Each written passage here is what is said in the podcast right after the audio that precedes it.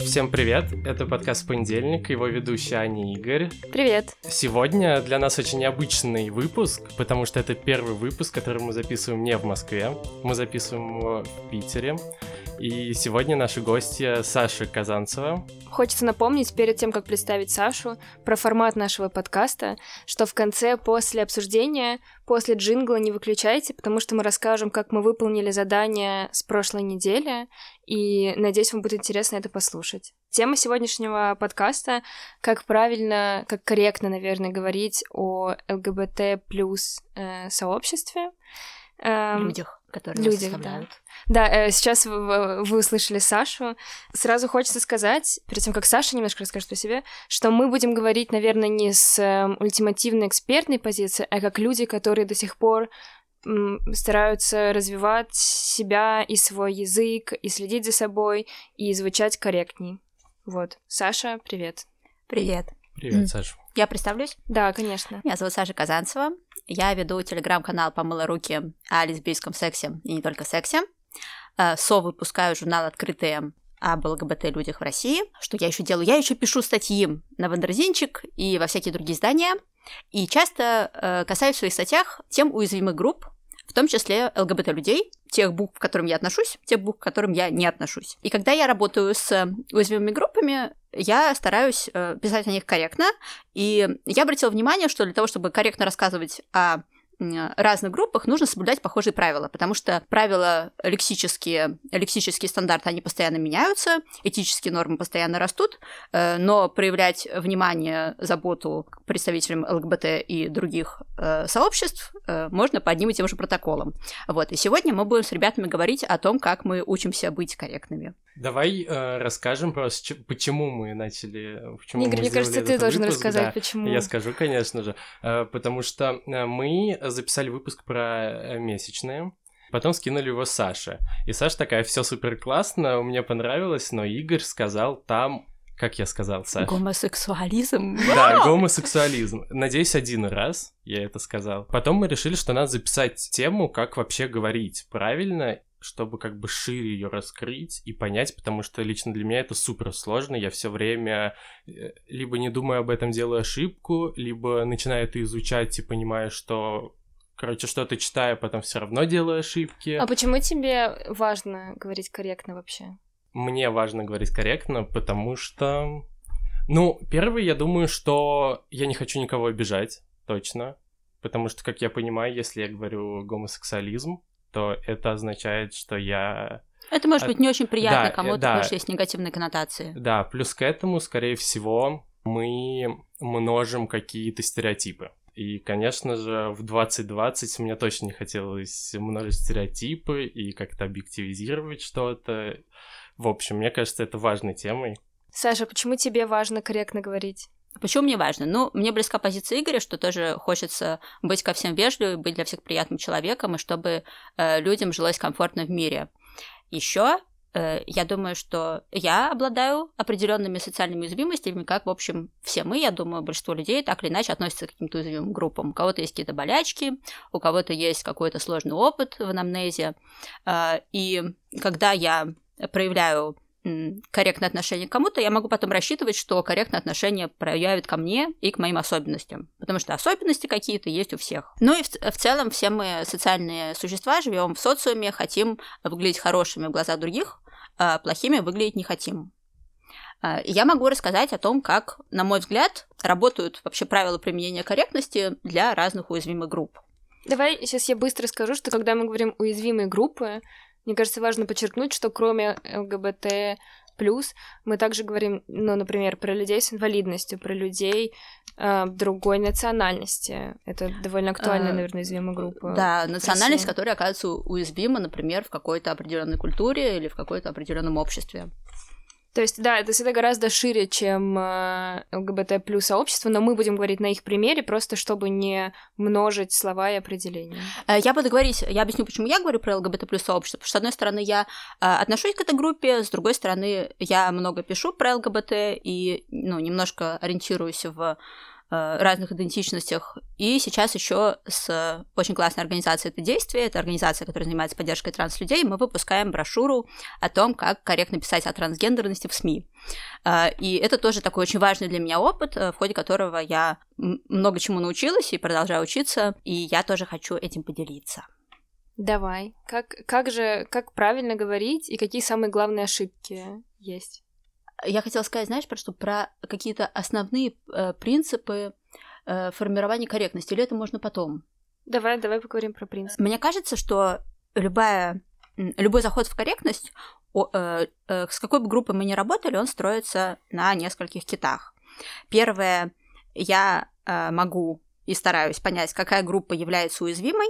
То есть, возможно, я обладаю привилегией в отношении какого-то человека. Например, у человека есть какой-то опыт, э, которого нет у меня, и который делает человека более уязвимым.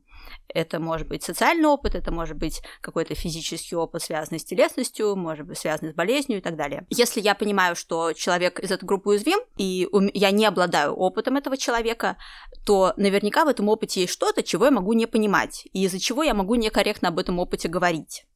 И поэтому мне нужно быть особенно внимательной, чтобы использовать корректную лексику.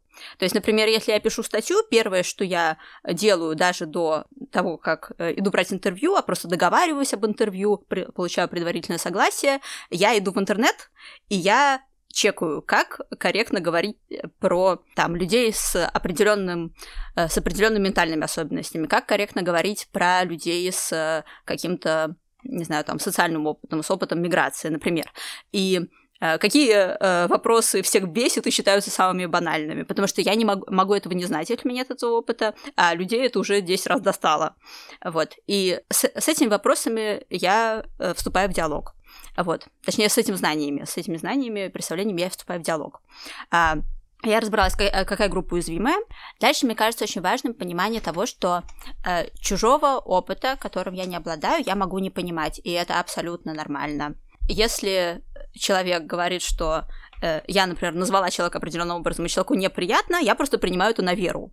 Мне не обязательно проникнуться этим, сказать, а вот я не понимаю, почему, объясни мне, я так совсем не чувствую. Просто человек говорит, что дискомфортно, дискомфортна определенная лексика, дискомфортна определенный, определенная подача, определенный подход, и я говорю, окей, простите, пожалуйста, я корректируюсь.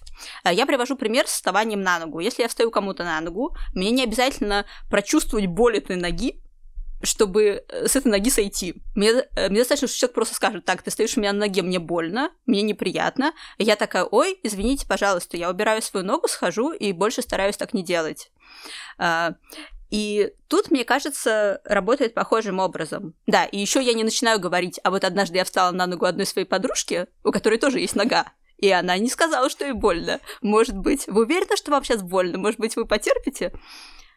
С корректной лексикой, я думаю, что похожим образом обстоят дела, и важно исходить из потребностей и запроса того человека с тем опытом, про который мы говорим или пишем. И еще важная история про то, что конечным знанием о, то, о том, как корректно э, говорить о человеке или писать о человеке, э, представители той или иной группы гомосексуальных людей, людей с особенным любым другим опытом, обладают только представители этих групп, люди со стороны, ну, в очень редких случаях, только если они как-то плотно вовлечены в работу, а с этой группой обладают экспертностью. То есть носители экспертности про корректность — это представители самой группы. Я хотела как раз добавить, что для меня, как для на данный момент гетеросексуальной, славянской внешности, молодой, 44 эм, размера девушки, которые, то есть я, я под малоуязвимую группу подхожу, для меня корректность э, филологическая — это акт уважения и поддержки уязвимым группам, то есть э, это небольшое усилие, которое я могу сделать, чтобы звучать правильно, но тем самым я выражаю то, как я хочу их поддержать, то, как мне важно, что они есть, и как бы... Ну да, то это, для меня это маленький шаг, э, который, наверное, я не делаю иногда из-за того, что я тупица или ленивец, а я могу его делать, а это важно, наверное, для уязвимой группы. Вот. То есть для меня это про уважение часто. Я очень согласна про уважение, и мне кажется, что это такой вклад в атмосферу общего уважения, потому что даже если на данный момент, например, ну, я тоже молодая женщина, я не всегда буду молодой женщиной, да, или э, моя э, сексуальная идентичность может меняться в течение жизни, моя гендерная идентичность может меняться, мое состояние здоровья может меняться, и я ну, если такой прагматичный подход, он мне не очень нравится, но мне кажется важно о нем тоже сказать, потому что, ну, хорошо просто, когда он упомянут, что а, наши вводные, э, наши привилегии в любой момент могут стать антипривилегиями, и в каком-то смысле мы делаем себе тоже самим задел на будущее. Но даже если у нас все будет э, вот так вот, как обстоит на данный момент, э, все равно это хорошо, какое-то улучшение мира.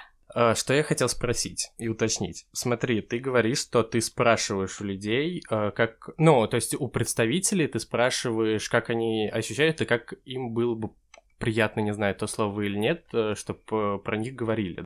И, но сегодня, когда я готовился и читал, и читал про квир людей, mm-hmm. и там написано, что не каждый э, гомосексуал хочет, чтобы э, чтоб его называли квир человеком, и не каждый квир, даже если он гомосексуал, mm-hmm. э, хочет, чтобы его назвали гомосексуалом. Вот как тут находится вот эта грань? А, я бы сказала так, что квир и гомосексуальный человек — это не синонимы, это про термин квир просто можно очень долго говорить, и я боюсь, что мы сейчас в это уйдем. Я думаю, вопрос Игоря, как не обидеть человека вопросом, потому что ты не знаешь, как он относится изначально вообще к даже своей уязвимой группе, потому что, например, вот у меня есть друг, который гомосексуальный человек, и при этом он нетолерантен к представителям своей же уязвимой группы, как, по его же словам. Угу.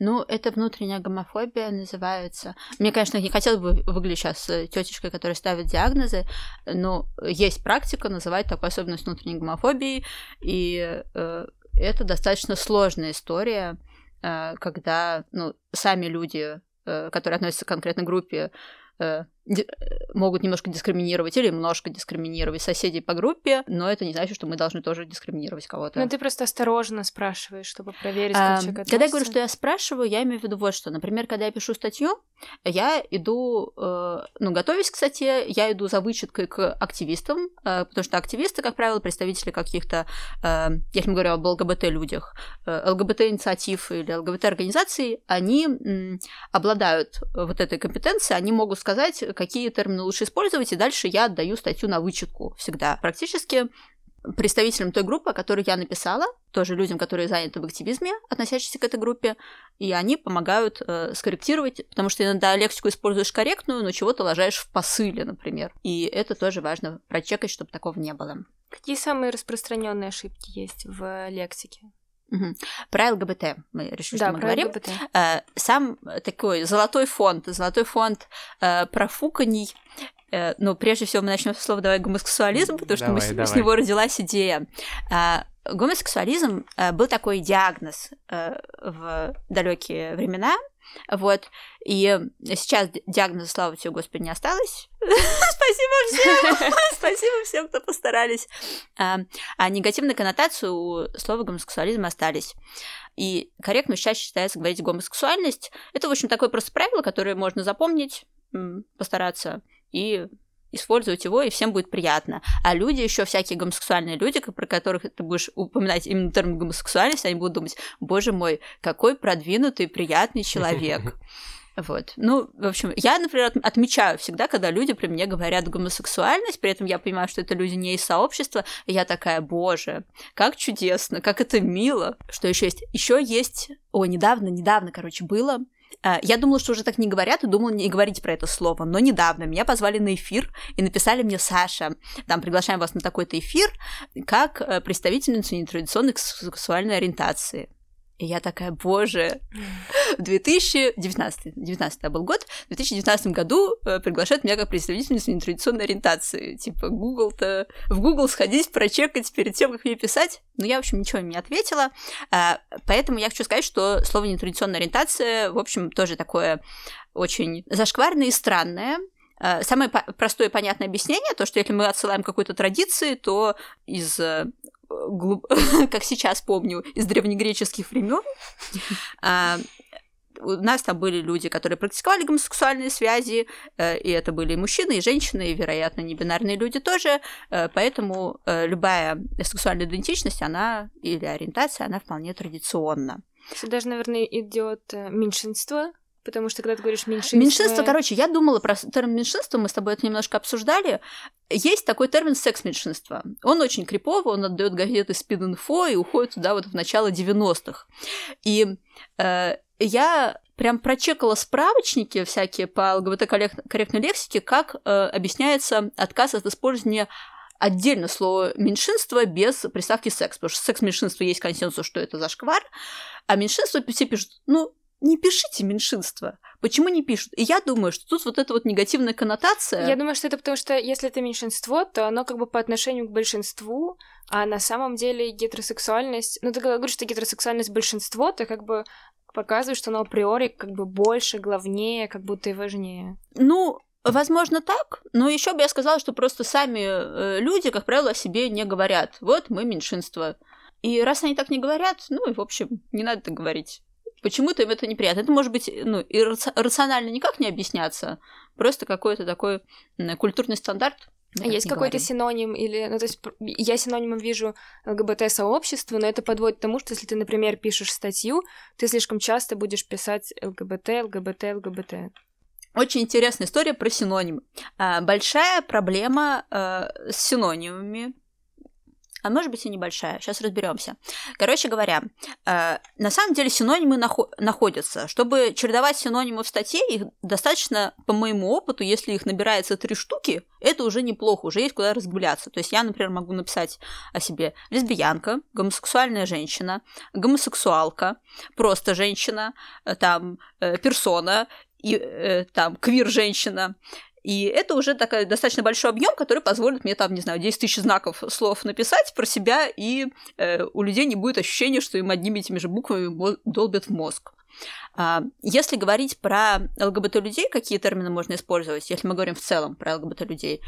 ЛГБТ-люди, э, ЛГБТ-сообщество, квир-люди, квир-сообщество. Не всем нравятся эти термины, сразу скажу, не, не все э, ЛГБТ-люди готовы ассоциироваться с термином квир, тем не менее есть практика использования к, э, слова квир сейчас, как в английском, как и в русском, так, как синоним ЛГБТ, вот, ну, к ней при определенных вводных можно обращаться.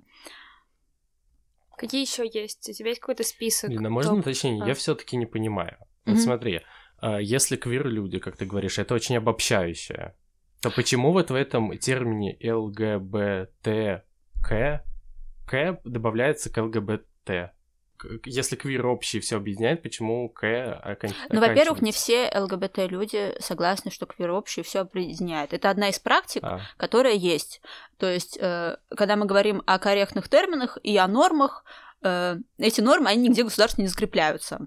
Э, сообщество подвижно, э, оно состоит из разных-разных-разных людей, у этих людей разные мнения. Вот. Я могу сказать, что мы в открытых используем квир как синоним как синоним ЛГБТ.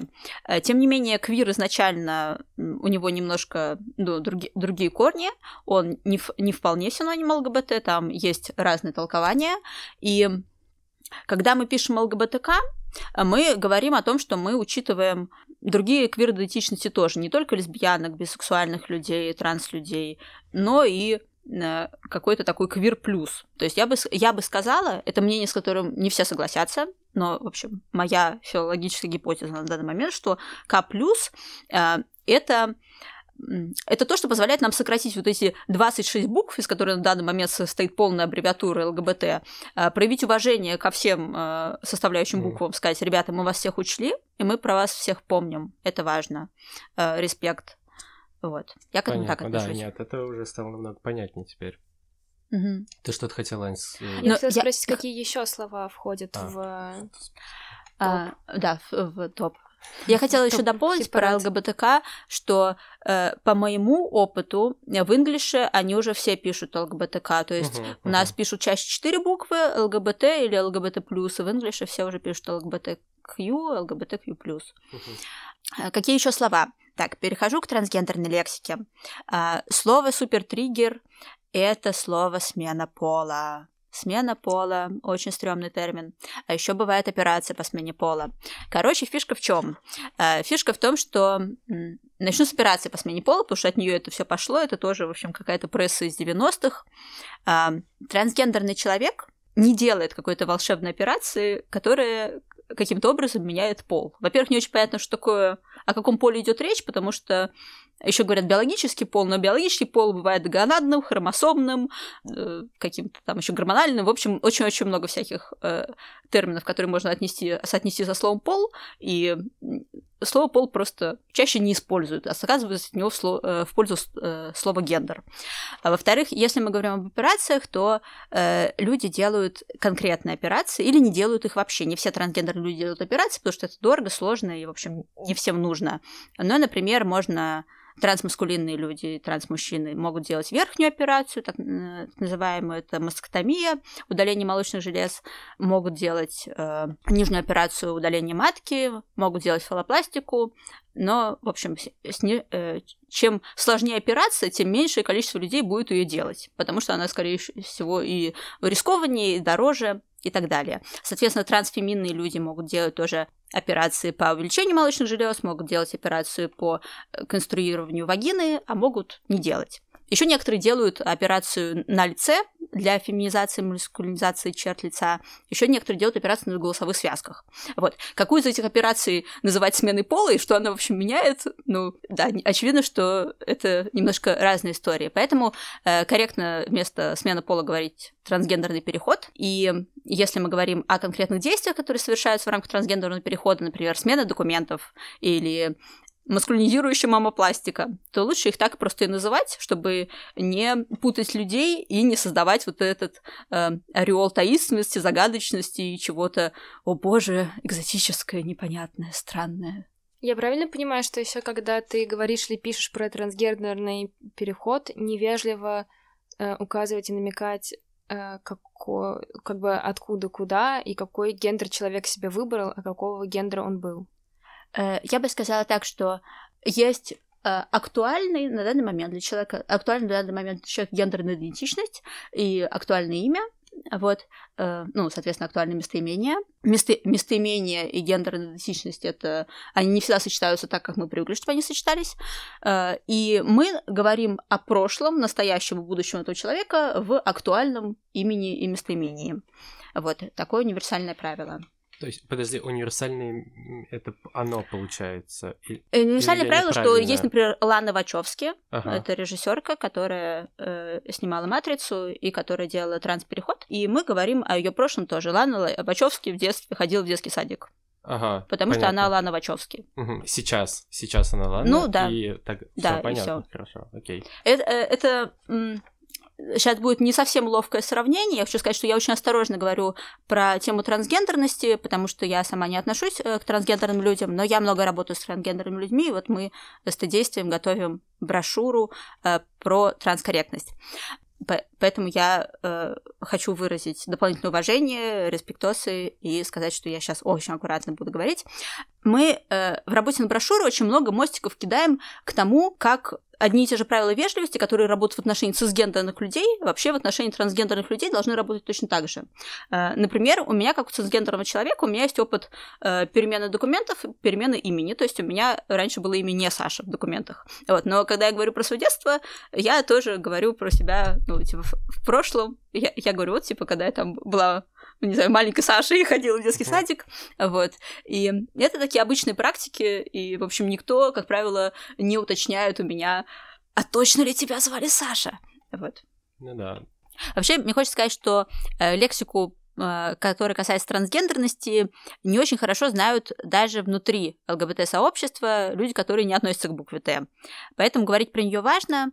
Я сказала про смену пола, э, хочу еще сказать про вот эту путаницу с, как правильно говорить, транссексуальный человек, трансгендерный человек или трансгендер. Корректно говорить трансгендерный человек или трансгендерная персона. Трансгендерный мужчина, трансгендерная женщина, тоже варианты.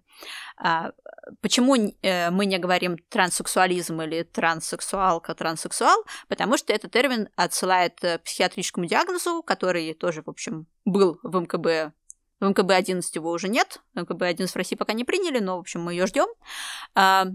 Почему некорректно говорить э, трансгендер? как существительное использовать, потому что изначально трансгендер в инглише это прилагательное, э, и трансгендер, э, трансгендерный трансгендер может быть э, человек, может быть опыт трансгендерный, может быть трансгендерный переход, но это не какой-то гендер, не какое-то существительное отдельное, поэтому говорите, пожалуйста, трансгендерный человек.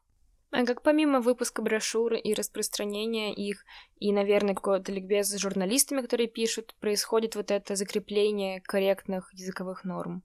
Угу.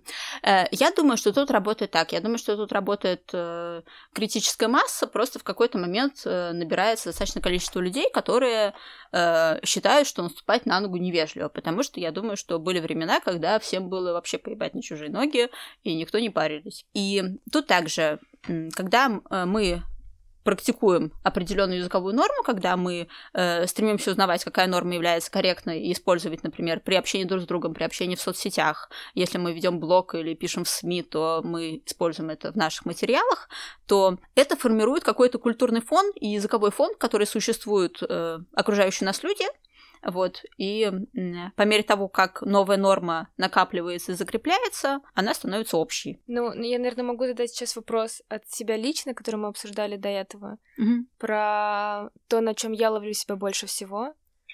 Но мне кажется, Игорь, ты тоже, нет?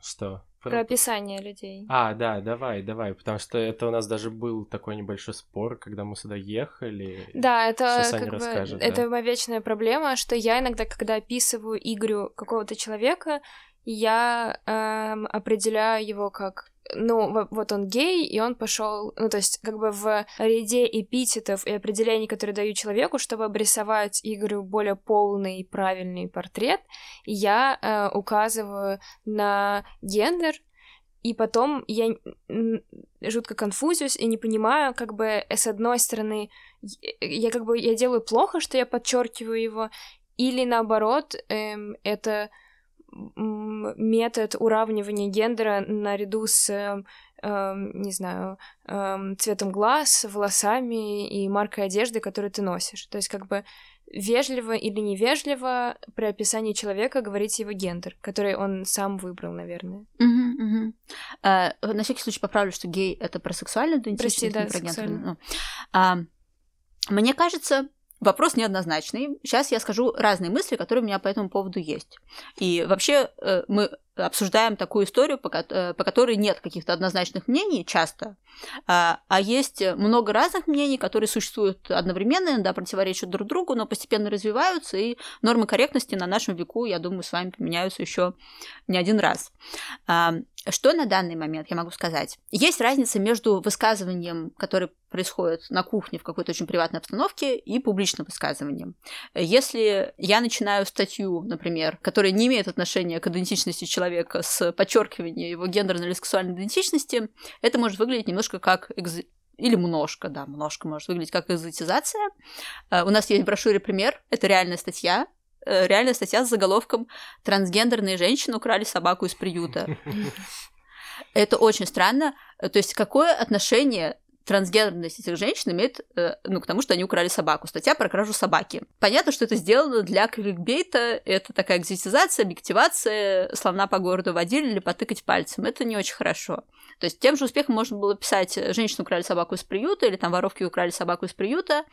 И есть похожая история, когда, например, пишут э, «граждане Узбекистана ограбили в магазин», пишут в российской прессе. А когда русские, граждане России ограбили магазин, никто не указывает их национальность, не пишут «граждане России», пишут, там, не знаю, мужчины ограбили магазин или вор ограбили магазин. Вот. То есть, когда это история про какое-то публичное высказывание, э, хорошо бы задать себе вопрос, типа, какую задачу это выполняет. Если это э, выполняет задачу накрутить экзотику и собрать больше кликов, то, то, вероятно, это не очень хорошо с высокой степенью вероятности. Если я делаю это у себя на кухне, то тут такая история. Мне кажется, важно тоже, во-первых, ответить себе на вопрос, для чего я это делаю, то есть что я на самом деле хочу донести. Я, я тебе задам этот вопрос. А, риски тут какие? Что это может быть аутинг для человека, что, возможно, человек бы предпочел, чтобы никто не знал, ну, кроме, например, тебя, о том, что он гей. А, а... Может быть, он бисексуал, и это уже... Ну, а может быть, он не является геем, потому что очень... Мне кажется, часто вот я боюсь, ругаю Аню, когда ага. она это говорит, Потому что я думаю, что она может это сказать, потому что там человек манерный или А, то есть человек сам о себе не говорил Да, то есть она может не... э, Ей могут еще это и не сказать. Мгм. И это может быть еще хуже на самом деле. Ну, мне кажется, важно не ругать друг друга, потому что, к сожалению, э, так или иначе, все мы эту экзотизацию, объективацию в отношении друг друга практикуем. Это честно признать. Это правда так работает. Э, Но то, что это нужно рефлексировать и как-то пересматривать, и понимать, что тыкать пальцем в людей нехорошо, но как бы что стоит за этим, для чего мы это делаем, Мне кажется, Это что у меня это вопрос. просто... Я люблю какие-то рассказывать истории, и мне Мгм. кажется, я просто, когда рассказываю какую-то историю, мне хочется добавить туда больше каких-то деталей и фактов, чтобы история стала более объемней. То есть я, это как бы как мой поток речи, который из меня выходит, и потом я и лов- ловлю себя через несколько минут рефлексирую и понимаю, что я в этом потоке речи затронула вот эту тему э, гендерной сексуальной идентичности, и что так, ну, наверное, не надо делать. Мгм. Вот, знаешь, я скажу такую штуку, я скажу про себя. Например, мне, э, ну, я, я открыта как лесбиянка, мне достаточно важно, чтобы про меня это знали, то есть мне там не очень хочется идентифицироваться, например, с э, какой-то другой сексуальной идентичностью, с гетеросексуальностью, например, мне не хочется идентифицироваться, при этом я понимаю, что меня по умолчанию, скорее всего, гетеросексуальным людям отнесут, потому что у нас есть гендерность и гетеросексуальность, которые все относятся по умолчанию, если они не сказали чего-то обратного. А вот. Поэтому, типа, я, например, не обломаюсь, если про меня скажут. Но у меня есть предположение, что я в условиях России, я в меньшинстве, и большинство людей все-таки предпочитают, ну, как-то осторожнее относиться к распространению информации о своей идентичности. Вот. И как поступать в каждом конкретном случае, ну, это сложный вопрос, потому что сказать всем э, не говорите на кухнях и не обсуждайте, блин, никто так не будет делать. Но рефлексировать, например, делать э, ремарочки, что вот я сейчас об этом говорю, но я не знаю, корректно это или нет. Наверное, нужно следить, чтобы не скатываться в стереотипность, когда ты говоришь, ну он точно гей, потому что э, он сделал маникюр. Ну, то есть, когда ты вот хватаешься Ну, ставить вот эти... диагнозы про идентичность, Да, да, да, можно даже вот- заниматься сексом всю жизнь только с мужчинами, но при этом не идентифицируя себя как гей, или всю жизнь заниматься сексом там столько с, э, с мужчинами, но не идентифицируя себя как гетеросексуальную женщину. Потому что идентичность, как бы, это вопрос добровольного выбора, это, в общем, как человек сам про себя решает. Вот. Это одна история. А другое дело, когда нам доподлинно известно, как человек себя идентифицирует, и мы об этом кому-то говорим, какому-то третьему лицу. В идеальном мире, в идеальном мире классно человека спросить, могу ли я вот об этом говорить, там, не знаю, со своим другом или со своим партнером. Но всегда ли это возможно в реальной жизни? Не всегда. Вот. Поэтому, э, короче, э, я стараюсь спрашивать, когда у меня есть возможность. Иногда у меня нет возможности. И э, я думаю, что честно признать, что мы все так делаем, потому что по каким-то причинам для нас это важно. Э, Для меня это важно, может быть, потому что мне хочется, чтобы мне хочется, чтобы люди были видимы. Если у меня нет однозначной информации, что вот они точно скрываются, я говорю с кем-то очень близким, я могу упомянуть, что, например, вот этот человек, это не бинарный человек, или это трансгендерный человек, или это бисексуальный человек. Иногда это важно для контекста. Э, Мне помогает еще, знаешь, чего задать конкретно себе вопрос, для, какой, для какого именно моего внутреннего контекста это важно. То есть, например, ну, короче, иногда, например, мне хочется отгородиться от гетероцис-сообщества, я испытываю такую потребность, и э, мне хочется вот эту границу обозначить, что, типа, у меня тут все, короче, какие-то свои. А, но это сложный момент. То есть э, нет э, какого-то единого свода правил, есть рекомендации и призыв э, к осознанности и бережности к чужой безопасности. Мне кажется, так. А как э, есть у тебя какие-то советы, как э, закрепить в целом корректную языковую норму у себя в голове? То есть время повторять, отлавливать себя, когда ты что-то говоришь, и проверять, правильно ты сказал, говорить правильно. Есть это- Слушай, ну мне кажется, тут вопрос, как, э, как я запоминаю, что правильно говорить звонить, а не звонить. Вот, или э, э, торты, а не торты. Вот. Это просто какой-то такой вопрос тренировки. Э, классно, если вокруг меня люди все тоже говорят торты, тогда я быстрее это запомню. Если они все говорят вокруг торты, ну, э, возможно, мне нужно будет их переучить, потому что э, корректность это... В общем, то- торты не страдают, а люди страдают.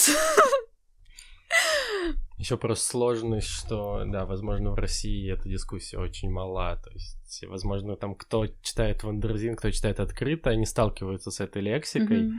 А так, конечно, там на кухне, в семье об этом разговоров мало и почти не ведется. Я думаю, что во всем мире она не так уж велика, как нам, возможно, бы этого хотелось. Э, тем не менее, у меня есть такая гипотеза пальцем в небо, что так или иначе этические стандарты растут, что так или иначе мы не в средних веках уже каким-то образом, э, типа э, мы считаем вежливым сходить с чужой ноги, когда нам говорят, что что-то не окей. Э, также у меня есть гипотеза, что второй мир повторяет э, путь первого и как-то следует за ним, тем более сейчас, в эпоху глобализации, интернета общего на всех. Э, и, например, российские СМИ какие-то, допустим, условно продвинутые, начинают воспроизводить э, нормы корректности, которые практикуют западные СМИ в отношении тех же уязвимых групп, в отношении тех же ЛГБТ-людей. Э, и дальше это идет по нарастающей, например, все больше западных СМИ усваивают э, какую-то э, усваивают корректные практики, и все больше э, э, СМИ стран второго мира, в частности из России, усваивают тоже эти корректные практики.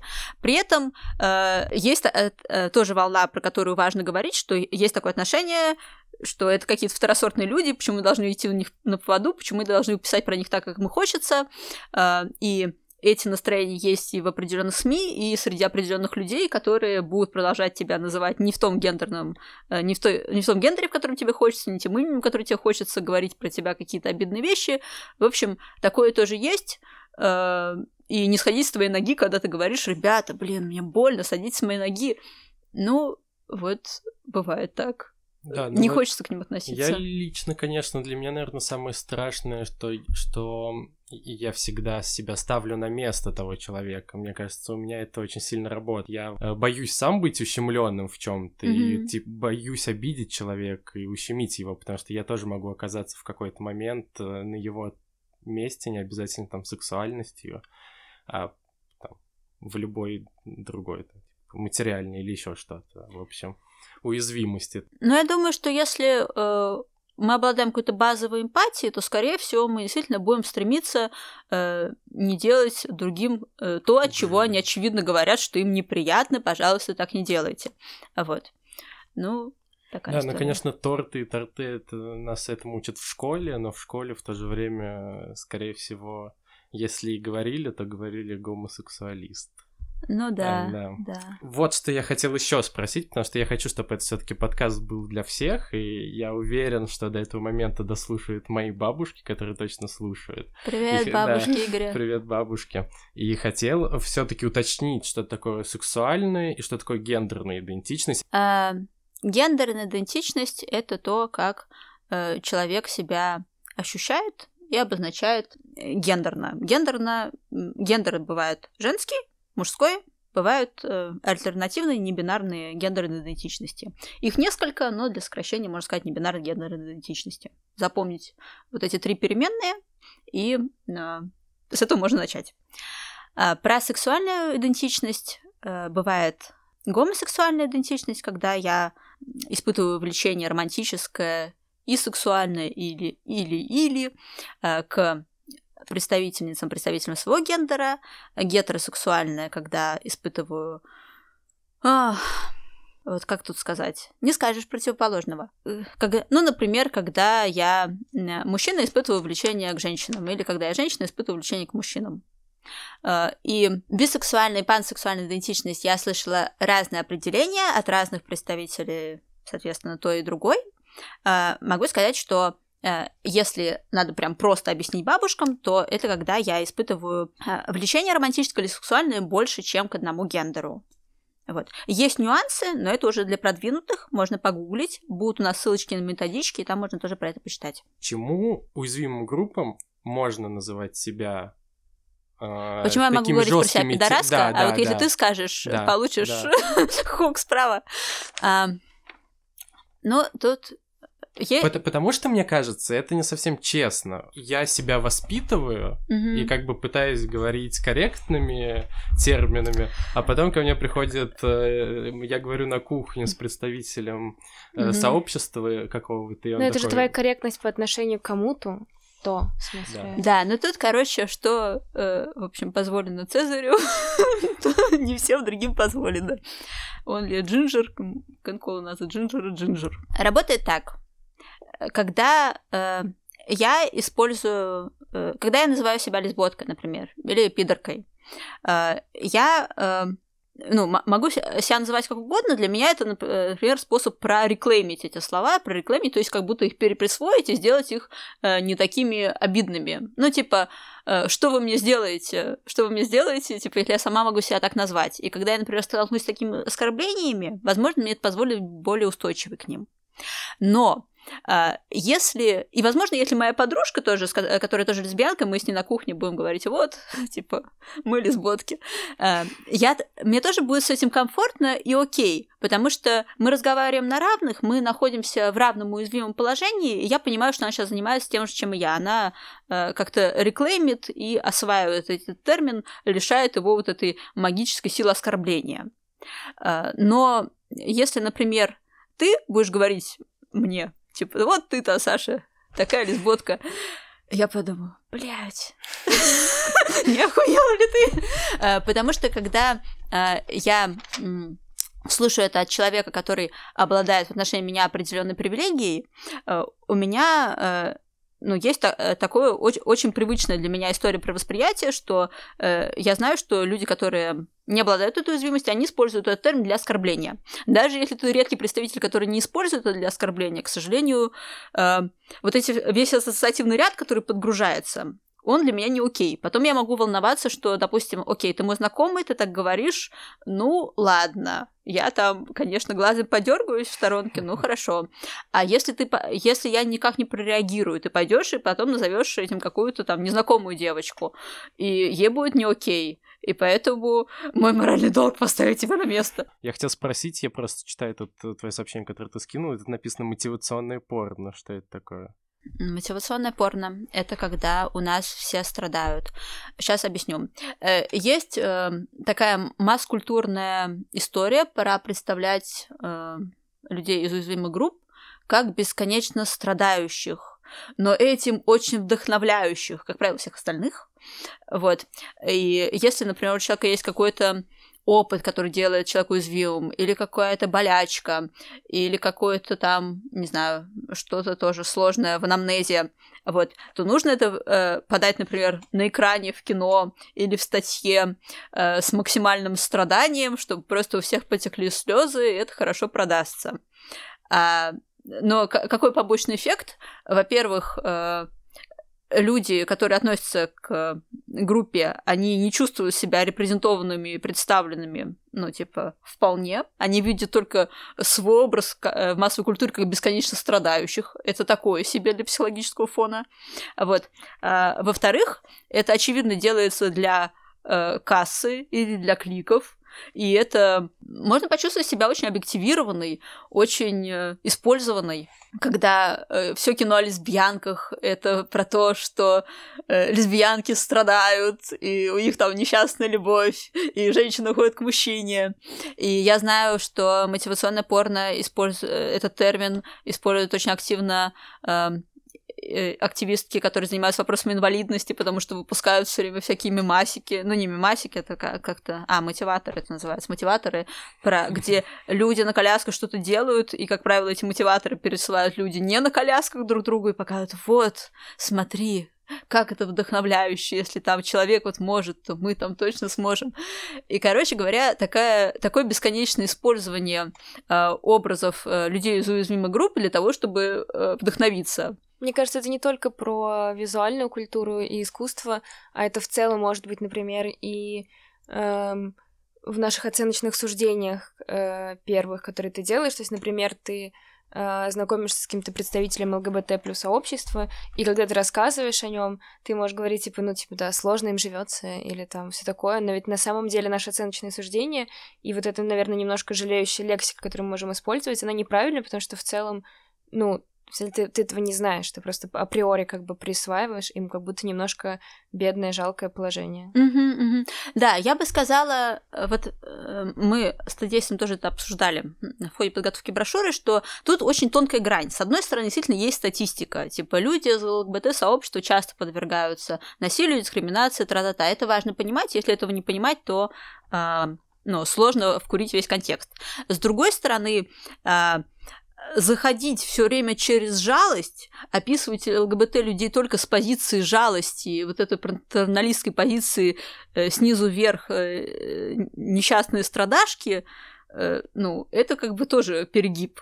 Вот. И тут э, важно э, сохранять какой-то ну, какую-то вообще объективность и смотреть, насколько это возможно, и смотреть, что вообще реально происходит есть очень сложные ситуации, которые нужно решать. Есть очень много классных примеров, когда люди справляются, делают крутые вещи и там живут э, счастливой жизнью, и про это тоже важно рассказывать.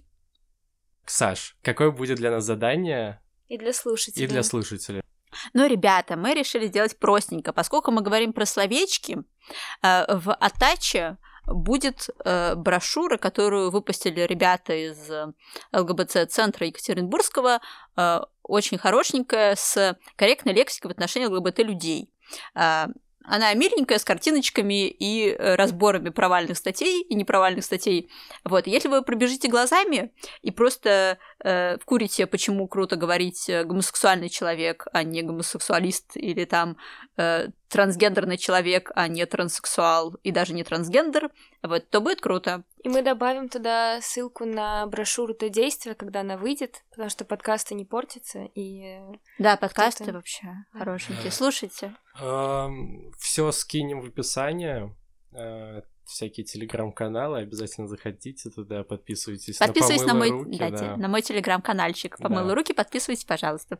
И а, ставьте нашему подкасту Ставьте звезды. лайки, да, пишите комментарии вообще, потому что это повышает э, наш топ. Наши выпуски всем видны. Потом подписывайтесь на что? На группы. На группу ВКонтакте можно подписаться. Да, но в целом, да, вы можете просто оценить наш подкаст, написать там какой-то комментарий, даже если есть замечания. Да. Э, потому что классно развиваться. А да, и вообще пишите замечания, да, чтобы мы знали, что плохо, но ставьте 5 звездочек. Все, спасибо, всем спасибо пока. Большое. Пока.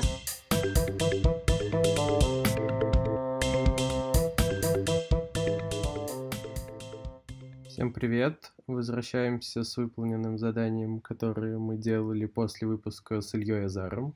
Мы участвовали в метропикете у метро «Динамо».